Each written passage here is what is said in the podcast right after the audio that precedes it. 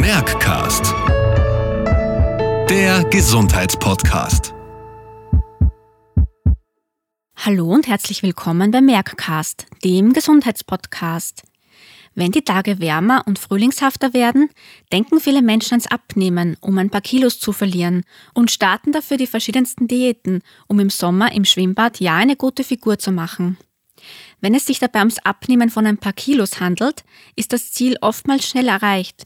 Doch was ist mit jenen Menschen, die an starkem Übergewicht oder Adipositas, umgangssprachlich als Fettleibigkeit bekannt, leiden? Um was es sich bei der Erkrankung Adipositas genau handelt und wie es entsteht, darüber sprechen wir heute mit unserem Gast im Studio. Wir haben uns dazu Professor Privatdozent Dr. Florian Kiefer eingeladen. Er ist Facharzt für Innere Medizin, Endokrinologie und Stoffwechsel, tätig an der Abteilung für Endokrinologie und Stoffwechsel am Allgemeinen Krankenhaus in Wien und Leiter der endokrinologischen Ambulanz am AKH. Herzlich willkommen, Herr Professor Kiefer, und schön, dass Sie da sind. Vielen herzlichen Dank für die Einladung. Wie wird Adipositas definiert? Adipositas wird grundsätzlich definiert nach dem sogenannten Body Mass Index. Hier wird das Körpergewicht und die Körpergröße in Quadrat herangezogen und dabei wird Adipositas in mehrere Schweregrade eingeteilt. Ein Body Mass Index von größer 30 Kilogramm pro Quadratmeter wird als äh, Adipositas Grad 1 bezeichnet zwischen 30 und 35 wäre eben dieser Grad 1, über 35 bis 40 wäre Grad 2 und über 40 wäre dann Adipose das Grad 3. Der Bereich zwischen 25 und 30 Kilogramm pro Quadratmeter wird als Übergewicht bezeichnet. Jetzt kann man natürlich diskutieren und das wird auch sehr viel diskutiert, ob der Body Mass Index wirklich der beste Marker ist, um eben Übergewicht oder Adipose das einzuteilen. Man muss dazu sagen, es ist halt ein sehr einfacher und gut standardisierbarer Marker und somit kann er auf der ganzen Welt sehr leicht eingesetzt werden, ohne dass man große technische Messeinrichtungen benötigt, weil die Körpergröße und äh, das Gewicht kann man relativ leicht erfassen. Was ist der Unterschied zu Übergewicht im Gegensatz zu Adipositas? Ja, also wie schon gesagt, Übergewicht ist eben definiert als ein Body Mass Index zwischen 25 und 30 Kilogramm pro Quadratmeter. Das Normalgewicht wäre zwischen 20 und 25. Das heißt, Übergewicht ist quasi eine Zwischenstufe zwischen dem Normalgewicht und der Adipositas. Und Personen mit Übergewicht haben aber ebenfalls schon ein erhöhtes Risiko, metabolische Erkrankungen zu entwickeln oder eben auch in weiterer Folge bei einer weiteren Gewichtszunahme Adipositas zu entwickeln. Daher äh, gilt es auch hier, dass diese Personen ähm, eine spezielle medizinische Aufmerksamkeit benötigen. Wie schaut die Situation in Österreich aus? Wie viele Österreicherinnen sind von Übergewicht oder Adipositas betroffen? Also Schätzungen gehen davon aus, dass wir in Österreich circa 3,8 Millionen Menschen mit Übergewicht oder Adipositas haben ab einem Alter von 15 Jahren gerechnet. Also das heißt ungefähr jeder oder jede zweite Österreicherin oder Österreicher ab einem Alter von 15 wird als übergewichtig äh, eingestuft. Ähm, ungefähr 1,2 Millionen Österreicher würden die Kriterien einer Adipositas erfüllen, also ungefähr jeder oder jedes Sechste. Das hm, ist doch eine große Anzahl an Menschen, die daran leiden. Wie entsteht jetzt Adipositas? Äh, welche andere Faktoren außer dem Lebensstil spielen da eine Rolle? Ja, das ist eine, eine ganz, ganz wichtige Frage, weil nach wie vor davon ausgegangen wird, dass Adipositas ein reines Lebensstilproblem ist. Ähm, wobei wir mittlerweile wissen, dass es weit darüber hinausgeht. Natürlich spielt äh, die Ernährung und äh, es spielt auch die Bewegung eine ganz, ganz wichtige Rolle. Ähm, wir wissen ja, dass die Adipositas in den letzten Jahrzehnten deutlich ähm, im Vormarsch ist. Das hat auch damit zu tun, dass Überangebot an energiedichter Nahrung immer mehr zunimmt, dass generell Bewegungsmangel sich immer mehr verbreitet. Äh, Im Vergleich noch zu wenigen Jahrzehnten bewegen wir uns einfach heute deutlich weniger. Aber darüber hinaus gibt es eben eine Reihe anderer Faktoren, die sehr häufig vergessen werden. Und da spielt zum Beispiel die Genetik eine ganz, ganz wichtige Rolle. Also wir wissen, äh, dass äh, viele genetische Faktoren Adipose das begünstigen können. Und Daher muss man auch sagen, dass es teilweise auch, äh, dass ich, dass man den Patienten, die Patienten auch immer wieder darüber aufklären muss, dass es sich nicht mit anderen äh, Menschen vergleichen sollen. Ja, wir sind, haben alle eine unterschiedliche genetische Ausstattung und wir kennen das alle, dass es Menschen gibt, die unter Anführungszeichen essen können, was sie möchten und nicht zunehmen. Und dann gibt's äh, Menschen, die scheinbar das Essen nur anschauen brauchen und schon zunehmen. Also etwas überspitzt dargestellt, aber das zeigt auch nur, wie unterschiedlich wir sind. Und hier spielt, wie gesagt, die Genetik sicherlich eine große Rolle. Ein weiterer Punkt sind die Hormone. Auch hier haben wir äh, in den letzten Jahren immer mehr erkannt, dass die eine, eine, wichtige, eine wichtige Rolle spielen und dass hormonelle Störungen, die wir zum Teil auch gar nicht wirklich messen können, sicherlich relevant sind. Ähm, Appetitregulation ist etwas, was sehr, sehr stark auch hormonell ähm, kontrolliert ist. Und dabei spielen Regionen im Gehirn, der sogenannte Hypothalamus, eine zentrale Rolle, weil dort eben auch das Appetitzentrum sitzt und auch äh, Energieverbrauch dort gesteuert wird. Und dann muss man dazu sagen, dass es auch ein gewisses soziales Thema ist. Wir wissen, dass in sozial ärmeren Schichten Adipositas sich deutlich stärker verbreitet. Wir sehen ja zum Beispiel, dass es in Entwicklungsländern eine massive Zunahme äh, von Übergewicht und Adipositas gibt.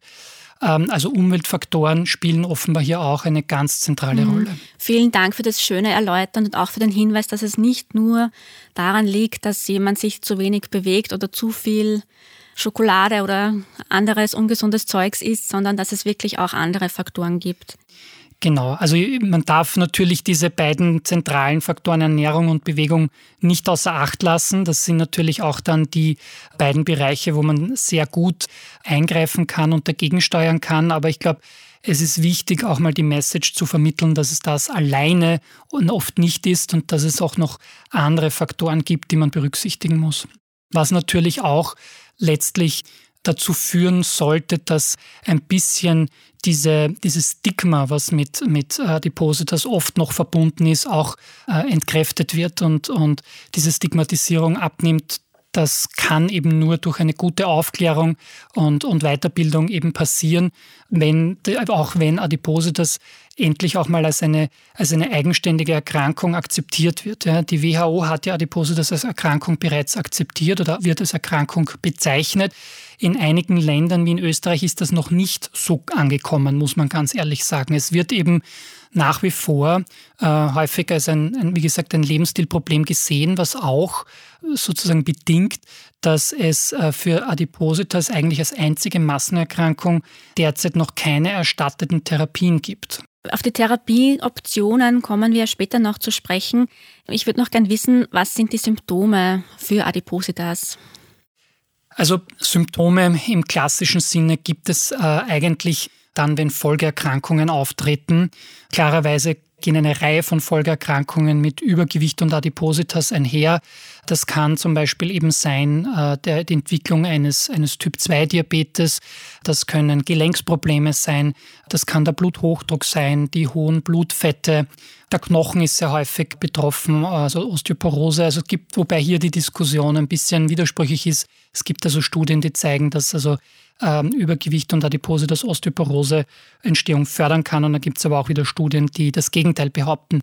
Erkrankungen der Gallenblase, Fettleber, also das sind alles Erkrankungen, die als Folge der Adipose das entstehen können. Und diese Erkrankungen können natürlich dann auch mit Symptomen behaftet sein. Es gibt ein paar Erkrankungen, hormonelle Erkrankungen, die mit Übergewicht und Adipose das assoziiert sind. Dazu gehört zum Beispiel ähm, das sehr, sehr häufige PCO-Syndrom, das sogenannte polyzystische Ovar-Syndrom.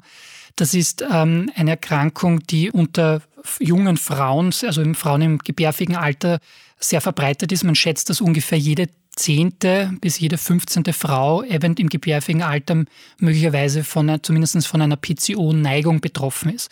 Dabei kommt es zu ganz kleinen Zystenbildungen in den Eierstöcken, wo vermehrt männliche Hormone produziert werden. Und diese männlichen Hormone bewirken eine Reihe von Veränderungen bei diesen Patientinnen. Unter anderem kommt es eben auch zur Entstehung von Übergewicht und Insulinresistenz. Aber das PCO ist zum Beispiel auch eine der häufigsten Ursachen für Zyklusstörungen, ja, für äh, Haarausfall oder eine männliche Behaarung ähm, oder Hautprobleme wie Akne. Also ein sehr breites Spektrum an, an Symptomen, das hier bei dieser Art der Hormonstörung auftreten kann. Und ungefähr zwei Drittel dieser betroffenen Frauen leiden eben auch an Übergewicht. Eine andere, deutlich seltenere äh, Hormonerkrankung ist das sogenannte Cushing-Syndrom. Dabei kommt es zu einer chronisch gesteigerten Cortisolproduktion aus der Nebenniere. Auch diese Erkrankung ist sehr, sehr häufig eben mit Übergewicht, aber auch mit der Entstehung zum Beispiel eines Diabetes oder auch Osteoporose assoziiert. Also das wären jetzt zwei klassische Beispiele, wo ähm, Hormonstörungen sehr, sehr stark mit, äh, mit der Entstehung von Übergewicht in Verbindung stehen und wo wirklich auch diese hormonellen Störungen die Ursache sind. Und wenn man diese hormonellen Probleme, sage ich mal, behandelt oder sogar heilt, dann verbessert sich auch häufig wieder das Übergewicht beziehungsweise auch die anderen Begleiterkrankungen. Ein anderes Hormon oder andere Hormone, die in diesem Kontext immer wieder genannt werden, sind natürlich die Schilddrüsenhormone, wobei es da so ist, dass sicherlich der Zusammenhang oft nicht ganz so stark oder so eindeutig ist. Die Schilddrüse wird, muss man ehrlicherweise sagen, sehr häufig auch zu Unrecht für Gewichtszunahme verantwortlich gemacht. Natürlich spielen die Schilddrüsenhormone eine ganz wichtige Rolle beim Energiehaushalt und eine Schilddrüsenunterfunktion kann auch Übergewicht begünstigen. Allerdings ist es sehr selten so, dass die Schilddrüse die alleinige Ursache ist. Das sollte an dieser Stelle auch einmal festgehalten werden, weil es eben, weil auch meine eigene Erfahrung zeigt, dass sehr viele Patienten und Patientinnen sich dann sehr stark auf die Schilddrüse unter Anführungszeichen fokussieren. Es ist schon wichtig, dass man bei Übergewicht das auch abklärt, das heißt eine Schilddrüsenfunktionsstörung auch ausschließt. Aber wie gesagt, wenn eine Schilddrüsenunterfunktion besteht, die auch gut behandelt ist, also die gut eingestellt ist mit Schilddrüsenhormonen, dann ähm, ist das eigentlich sehr selten das Problem, wenn es um das Thema Übergewicht geht. Muss ich immer das große Ganze Absolut. anschauen. Wie schon gesagt, also es ist eben ein sehr multifaktorelles Problem und oft ist es also nicht so leicht, hier nur einen einzigen Grund zu finden. Wenn wir uns jetzt den Energieverbrauch anschauen, wie, also welche Faktoren beeinflussen den Energieverbrauch jetzt bei Adipositas? Also generell ist es so, dass der Energieverbrauch durch mehrere Faktoren definiert ist. Es gibt also einer der wichtigsten Faktoren ist der Muskelanteil. Ja, also wenn wir jetzt über den, Grund, den äh, und zwar den, den Grundumsatz sprechen. Ja, man muss sagen, der Energieverbrauch setzt sich ja zusammen einerseits aus dem Ruheenergieverbrauch, also aus dem Grundumsatz, aber eben auch aus dem Energieverbrauch durch körperliche Aktivität und dann dem Energieverbrauch, der durch die Verdauungsleistung entsteht. Also man nennt das oft diätinduzierte Thermogenese, denn auch nach dem Essen muss Energie aufgewendet werden, um eben die Verdauung, die Verdauungsvorgänge zu unterstützen. Äh, wenn wir jetzt kurz beim, beim Grundumsatz bleiben, also beim, beim Ruheenergieverbrauch, da ist es eben so, dass der Muskelanteil wahrscheinlich der wichtigste Faktor ist für den Grundumsatz. Das ist auch der Grund, warum Männer im Durchschnitt einen höheren Energieverbrauch haben als Frauen. Also einer der Gründe, nicht der einzige. Auch hormonelle Ursachen spielen hier natürlich hinein. Das heißt aber auch gleichzeitig, wenn wir sportlich sind, wenn wir durch Training unseren Muskelanteil hochhalten, dann verbrauchen wir auch in Ruhe Energie. Das ist eine ganz, ganz wichtige Message, die wir hier gleich loswerden können, weil das oft gar nicht so bewusst ist, dass man eben durch eine Kräftigung der Muskulatur auch in Ruhe mehr Energie verbrauchen kann. Dann habe ich schon gesagt, das Geschlecht spielt eine wichtige Rolle, natürlich das Alter. Je älter wir werden, umso, umso geringer wird unser, unser Ruheenergieumsatz oder generell unser Energieverbrauch. Und dann äh, spielen, wie gesagt, einige Hormone hier hinein. Also Schilddrüsenhormone haben wir schon gesagt, können den Energieumsatz regulieren, also nämlich in erster Linie steigern. Aber auch andere Hormone, wie zum Beispiel Stresshormone, die sogenannten Katecholamine, das Adrenalin, das Noradrenalin, das sind Hormone, die den Energieverbrauch kurzfristig in die Höhe treiben. Dann wiederum die Genetik, auch hier klarerweise sehr, sehr wichtig und auch Faktoren, die wir zuführen. Das heißt, Substanzen, die wir zu uns nehmen. Denken wir an unsere, an die klassische Morgendroge, der Kaffee. Das Koffein zum Beispiel ist eine Substanz, die den Energieverbrauch erhöht. Ähm, aber auch bestimmte Medikamente tun das. Und dann gibt es auch äh, Situationen, wo der Energieverbrauch jetzt, äh, wo es sozusagen nicht so günstig ist, dass der Energieverbrauch erhöht ist, das ist zum Beispiel bei chronischen Erkrankungen, bei Infekten. Ja, da ist, es kommt sehr häufig auch zu einer gesteigerten, zu einem gesteigten Energieverbrauch, was dann dazu führen kann, dass die Patienten, Patientinnen auch schneller an, an Substanz verlieren, Muskelabbau etc. Das ist vor allem zum Beispiel auf der Intensivstation ein großes Problem. Welche Therapieoptionen stehen zur Verfügung?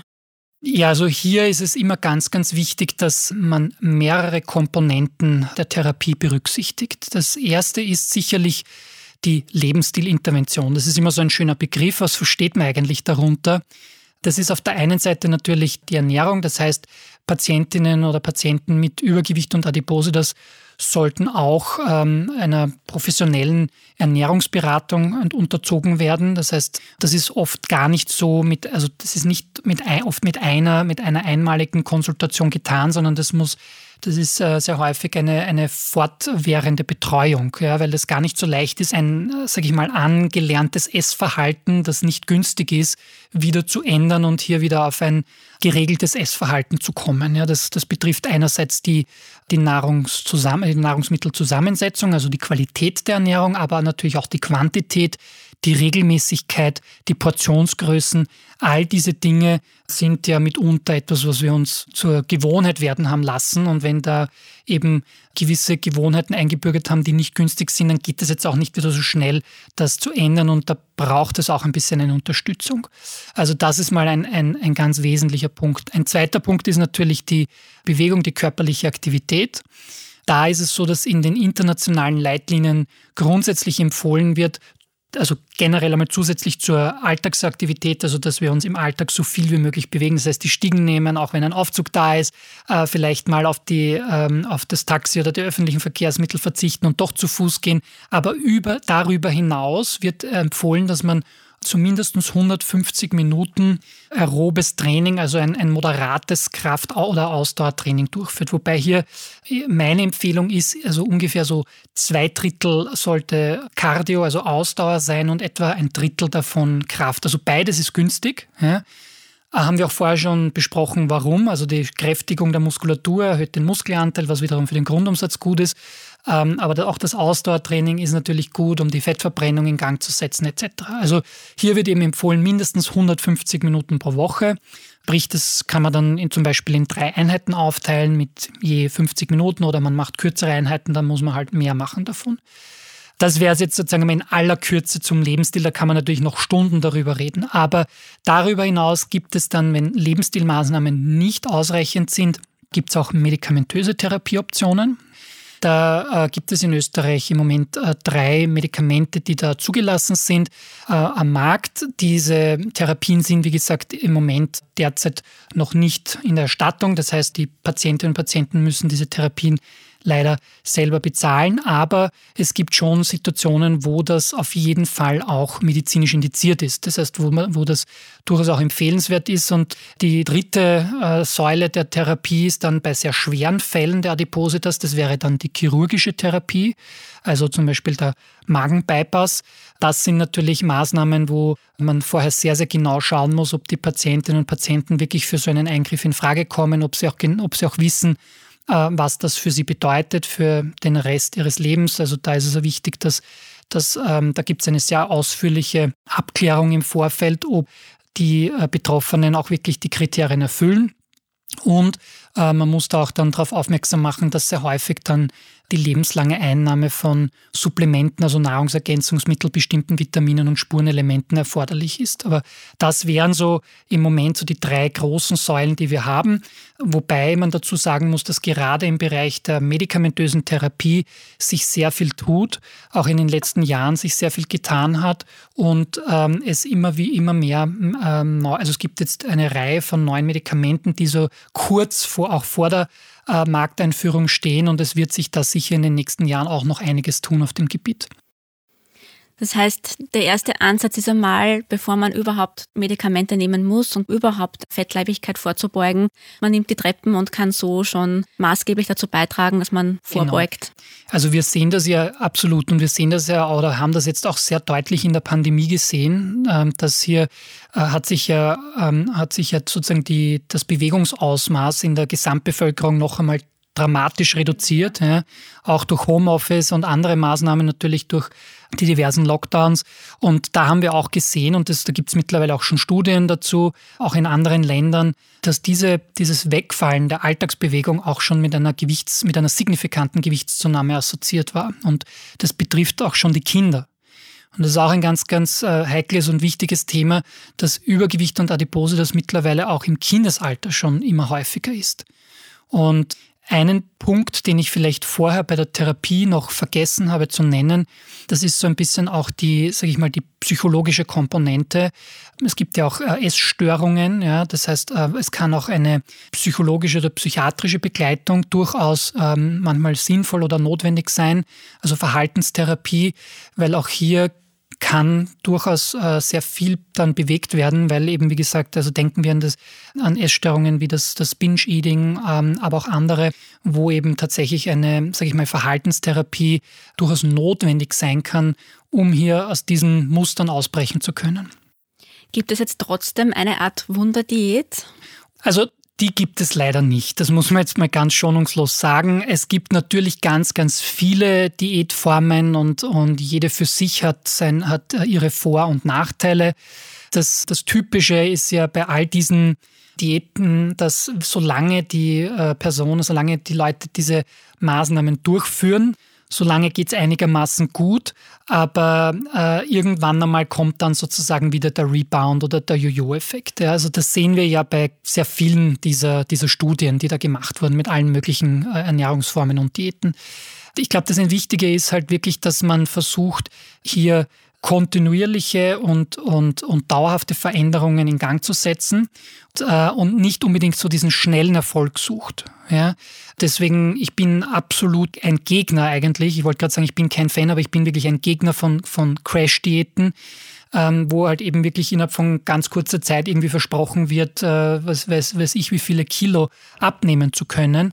Was aber, ist denn die Gefahr, Entschuldigung für ja, die Unterbrechung, was ist denn die Gefahr bei crash das wollte, Darauf wollte ich jetzt eben gerade eingehen. Aber das, das Problem ist eben bei diesen, bei diesen Crash-Daten oder bei, dieser, bei diesen ähm, sehr dramatischen Gewichtsverlusten innerhalb von kurzer Zeit, dass, dass es dabei einerseits auch natürlich zu einem Muskel, zu einem Verlust der Muskelmasse kommt. Also nicht nur Fettanteil geht verloren, sondern auch Muskulatur. Und da haben wir jetzt schon gehört, dass das also sicherlich äh, sehr ungünstig und kontraproduktiv ist. Ähm, und das, das Zweite ist eben, dass der Körper natürlich versucht, wenn so etwas passiert, also wenn wir uns jetzt quasi so innerhalb von kurzer Zeit runterhungern, dass der Körper dann Gegenmaßnahmen ergreift. Das heißt, er versucht es irgendwie, er versucht sich zu schützen. Wir, unser Körper ist ja grundsätzlich darauf programmiert, über Jahrtausende, wenn wir so wollen, eigentlich eher Energie zu speichern. Nicht? Also wenn, wenn wir uns vor Augen führen, dass wir Energie, also dass wir eigentlich Nahrung im Überfluss erst vielleicht seit 100, wenn überhaupt 150 Jahren haben, dann wird uns bewusst, dass ja es über Jahrtausende eigentlich einen Überlebensvorteil geboten hat, wenn der Körper gut speichern konnte. Das heißt, wenn wir zur Verfügung stehende Energien auch in Reserven, also eben in sogenannte in unsere Fettreserven anlegen konnten und das ist natürlich etwas, was der Körper nicht so schnell umstellen kann. Das heißt, wenn so eine Hungerperiode kommt, dann versucht sich der Körper zu schützen. Das heißt, er fährt auch den Energieverbrauch hinunter. Alle möglichen Stoffwechselvorgänge, die jetzt nicht unbedingt notwendig oder überlebensnotwendig sind, werden gedrosselt. Und das merkt man dann auch, also die Patienten, Patientinnen berichten dann auch immer so typisch, dass sie sich plötzlich körperlich total schlapp fühlen, dass sie extrem müde sind, dass sie, dass sie gereizt sind, dass sie möglicherweise auch ja, an, andere Symptome entwickeln wie, wie Haarausfall, brüchige Nägel, wenn dann auch noch Spuren, also wenn dann auch noch ein Mangel an Spurenelementen dazukommt. Also da muss man sehr, sehr aufpassen. Ja. Deswegen bitte nicht den, den, den raschen Gewichtsverlust durch eine Crash-Date suchen, sondern eher danach trachten, dass man Maßnahmen setzt, die zu einer langsamen, aber kontinuierlichen Gewichtsreduktion führen. Gibt es in Österreich Anlaufstellen wie zum Beispiel Selbsthilfegruppen für Betroffene und sind diese hilfreich oder effektiv? Ja, es gibt äh, Selbsthilfegruppen. Ähm, ich glaube, dass durchaus, das ist natürlich immer ein bisschen eine sehr persönliche Frage. Also nicht jeder geht gerne in eine Gruppe und erzählt über seine Probleme im Alltag oder, oder möchte sich über dieses Thema austauschen, was äh, auch ein bisschen damit in Verbindung steht, dass es nach wie vor eben schon noch ein, also es nach wie vor ein sehr, sehr stigmatisierendes Thema ist. Das heißt, das Verständnis in der Bevölkerung ist für, für diese Erkrankung ist, ist zum Teil noch sehr gering, weil man einfach, wie gesagt, äh, weil, noch, weil es noch an, an Aufklärungsarbeit fehlt auch damit die Leute verstehen, auch die Betroffenen verstehen, dass es eben, wie gesagt, häufig nicht nur an ein äh, am zu vielen Essen und zu wenig Bewegung liegt, sondern dass da eben auch andere Dinge dahinter stecken. Das heißt, ich könnte mir schon vorstellen, dass es Betroffene gibt, die eben diese Erfahrungen gemacht haben, dass sie sozusagen im Alltag äh, diese Stigmatisierung oder vielleicht auch Diskriminierung erlebt haben. Wir wissen ja auch leider Gottes, aus, also aus, aus tatsächlichen Studien und Zahlen, dass das auch am Arbeitsplatz so ist, ja, also dass Menschen mit Übergewicht äh, häufig schlechtere, äh, schlechter gestellt sind, wenn es um Bewerbungen oder Jobaussichten äh, geht.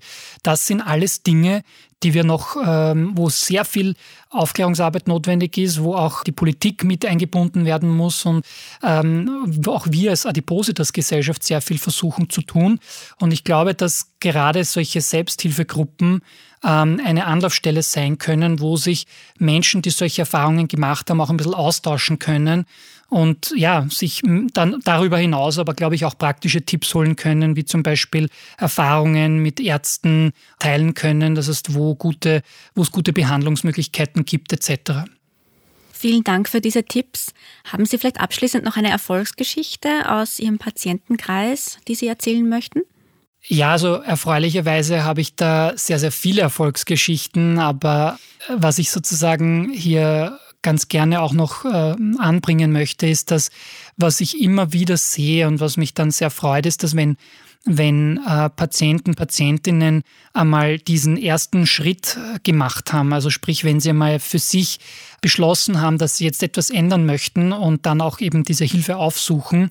Und manchmal ist das eben auch dann mit äh, Hilfe von medikamentöser Unterstützung, dass dann das Motivationslevel wahnsinnig steigt. Ja, dass sie plötzlich bemerken, dass selbst fünf Kilo weniger ähm, schon einen großen Unterschied machen können für Bewegung im Alltag, gewisse Sportarten, die sie vielleicht früher gerne gemacht haben, die sie aber zuletzt nicht mehr machen konnten, dass sie das wieder durchführen können, dass sie sich einfach insgesamt wohler fühlen, dass sie plötzlich eine Kleidergröße oder zwei weniger haben.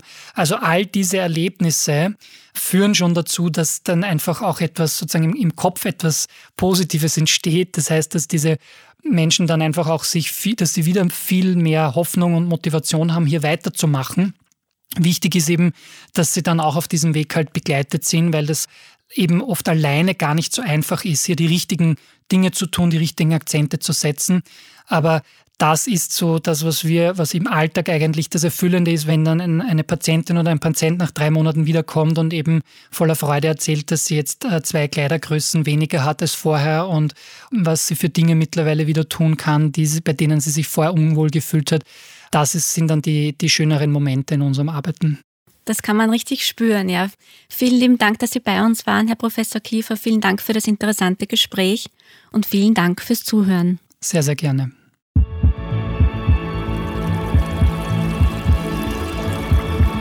Merckcast. Der Gesundheitspodcast.